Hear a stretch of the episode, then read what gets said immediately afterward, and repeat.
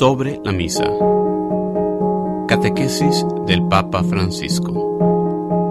Miércoles 31 de enero del 2018. Queridos hermanos y hermanas, buenos días. Continuamos hoy las catequesis sobre la misa. Después de habernos detenido en los ritos de introducción, consideramos ahora la liturgia de la palabra, que es una parte constitutiva, porque nos reunimos precisamente para escuchar lo que Dios ha hecho y pretende hacer todavía por nosotros.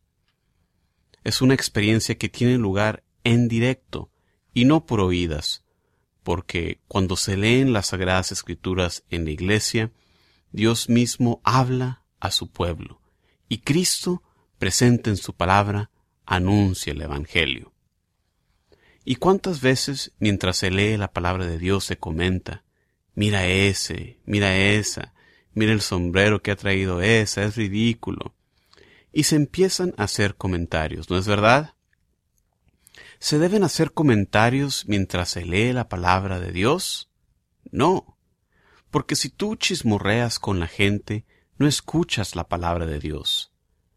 Cuando se lee la palabra de Dios en la Biblia, la primera lectura, la segunda, el Salmo responsorial y el Evangelio, debemos escuchar, abrir el corazón, porque es Dios mismo que nos habla, y no pensar en otras cosas o hablar de otras cosas. ¿Entendido? Os explicaré qué sucede en esta liturgia de la palabra. Las páginas de la Biblia cesan de ser un escrito para convertirse en palabra viva, pronunciada por Dios. Es Dios quien, a través de la persona que lee, nos habla e interpela para que escuchemos con fe.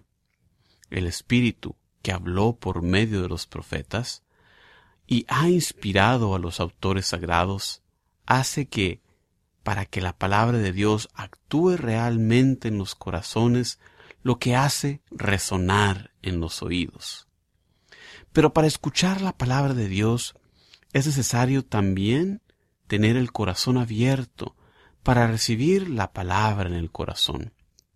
Dios habla y nosotros escuchamos, para después poner en práctica lo que hemos escuchado. Es muy importante escuchar. Algunas veces quizá no entendemos bien por qué hay algunas lecturas un poco difíciles, pero Dios nos habla igualmente de otra manera. Es necesario estar en silencio y escuchar la palabra de Dios. No os olvidéis de esto. En la misa, cuando empiezan las lecturas, escuchamos la palabra de Dios. Necesitamos escucharlo. Es de hecho una cuestión de vida, como recuerda la fuerte expresión que no sólo de pan vive el hombre, sino de toda palabra que sale de la boca de Dios. La vida que nos da la palabra de Dios. En este sentido, hablamos de la liturgia de la palabra como de la mesa que el Señor dispone para alimentar nuestra vida espiritual. Es una mesa abundante, la de la liturgia, que se basa en gran medida en los tesoros de la Biblia, tanto del Antiguo como del Nuevo Testamento, porque en ellos la Iglesia anuncia el único e idéntico misterio de Cristo. Pensamos en las riquezas de las lecturas bíblicas ofrecidas por los tres ciclos dominicales que, a la luz de los evangelios sinópticos, nos acompañan a lo largo del año litúrgico. Una gran riqueza. Deseo recordar también la importancia del Salmo responsorial, cuya función es favorecer la meditación de lo que escuchamos en la lectura que lo precede. Está bien que el Salmo sea resaltado con el canto, al menos en la antífona.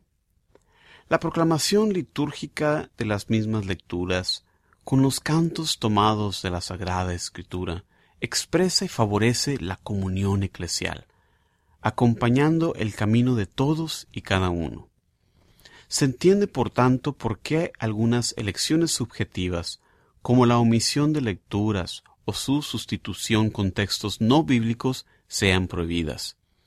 He escuchado que alguno, si hay una noticia, lee el periódico porque es la noticia del día. No, la palabra de Dios es la palabra de Dios. El periódico lo podemos leer después, pero ahí se lee la palabra de Dios. Es el Señor que nos habla. Sustituir esa palabra con otras cosas empobrece y compromete el diálogo entre Dios y su pueblo en oración.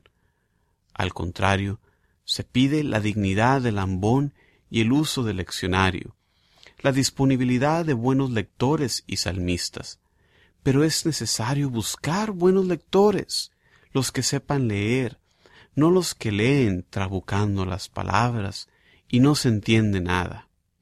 Y así, buenos lectores, se deben preparar y hacer la prueba antes de la misa para leer bien.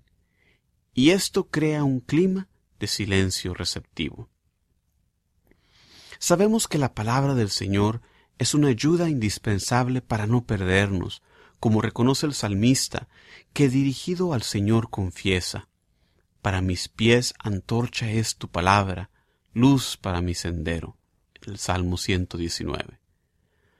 ¿Cómo podremos afrontar nuestra peregrinación terrena, con sus cansancios y sus pruebas, sin ser regularmente nutridos e iluminados por la palabra de Dios que resuena en la liturgia? Ciertamente no basta con escuchar con los oídos, sin acoger en el corazón la semilla de la divina palabra, permitiéndole dar fruto.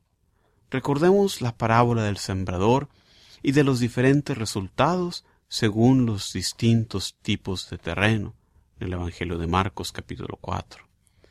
La acción del Espíritu que hace eficaz la respuesta necesita de corazón que se dejen trabajar y cultivar de forma que lo escuchado en misa pase a la vida cotidiana. Según la advertencia del apóstol Santiago, poned por obra la palabra y no os contestéis solo con oírla, engañándoos a vosotros mismos. Carta del apóstol Santiago capítulo 1 versículo 22.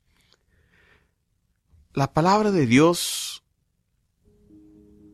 hace un camino dentro de nosotros. Escuchamos con los oídos y pasa al corazón. No permanece en los oídos, debe ir al corazón. Y del corazón pasa a las manos, a las buenas obras. Este es el recorrido que hace la palabra de Dios. De los oídos al corazón y a las manos. Aprendamos estas cosas. Gracias.